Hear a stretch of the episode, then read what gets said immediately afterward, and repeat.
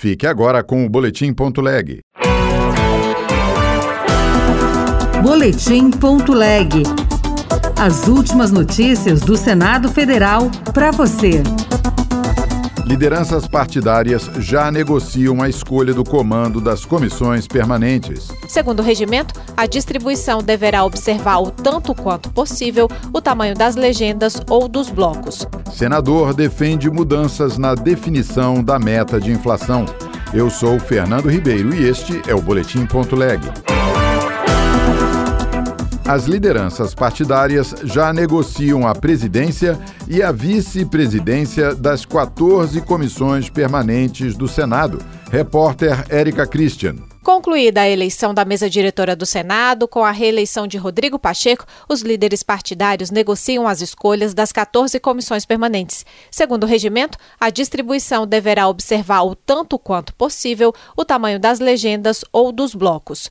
O maior bloco, com 31 senadores, é o Democracia, formado pelo MDB, União, Podemos, PDT, PSDB e Rede. O Resistência Democrática, composto pelo PSD, PT e PSB, conta com 28 integrantes. E o Progressistas Republicanos tem 10. Já o PL, que não formou bloco, possui 12 senadores. O líder do governo no Congresso Nacional, senador Randolfo Rodrigues, da rede do Amapá, antecipou que as definições serão feitas pelo tamanho dos blocos, mas ele prevê alguma comissão para a oposição. É importante destacar que houve uma disputa em um momento no Senado onde era necessário ter unidade para a defesa das instituições democráticas. Este governo tem total disposição de diálogo com a oposição. Entre as comissões permanentes do Senado mais disputadas estão a de Constituição e Justiça e a de Assuntos Econômicos.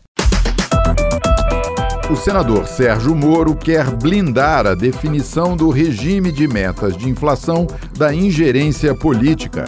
Repórter Bruno Lourenço. A meta de inflação é determinada hoje pela maioria do Conselho Monetário Nacional formado pelos ministros da Fazenda e do Planejamento e Orçamento e pelo presidente do Banco Central. Mas para evitar a ingerência política na definição das metas, o senador Sérgio Moro, do União Brasil do Paraná, acredita que o ideal é assegurar que todos os integrantes concordem com qualquer alteração. É necessário para a estabilidade e para o crescimento econômico nós temos a inflação em patamares controlados. Mas apelos populistas podem enfraquecer esse regime de metas. Ao estabelecer a necessidade da unanimidade, blindamos a economia dessas interferências. Sérgio Moro acrescentou que, caso não seja possível alcançar a unanimidade, valerá a meta mais baixa. A proposta de Moro foi apresentada por meio de emenda à medida provisória do novo governo, que atualizou os nomes dos ministérios que participam do Conselho.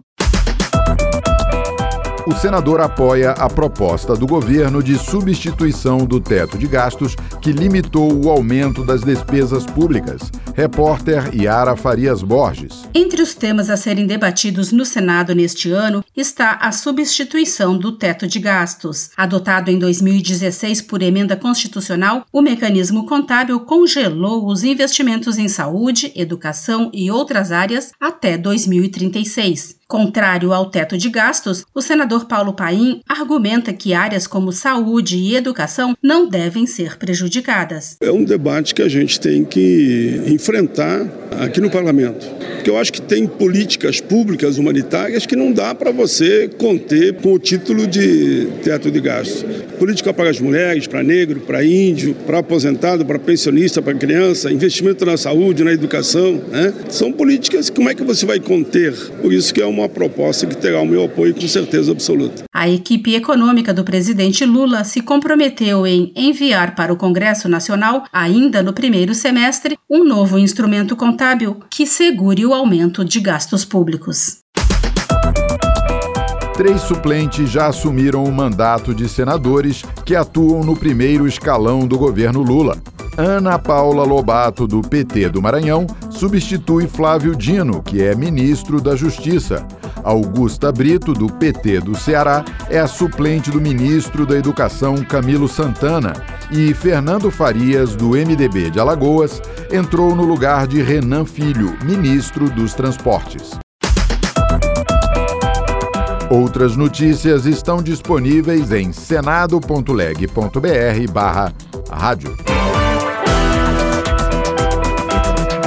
Você ouviu Boletim Leg. Notícias do Senado Federal.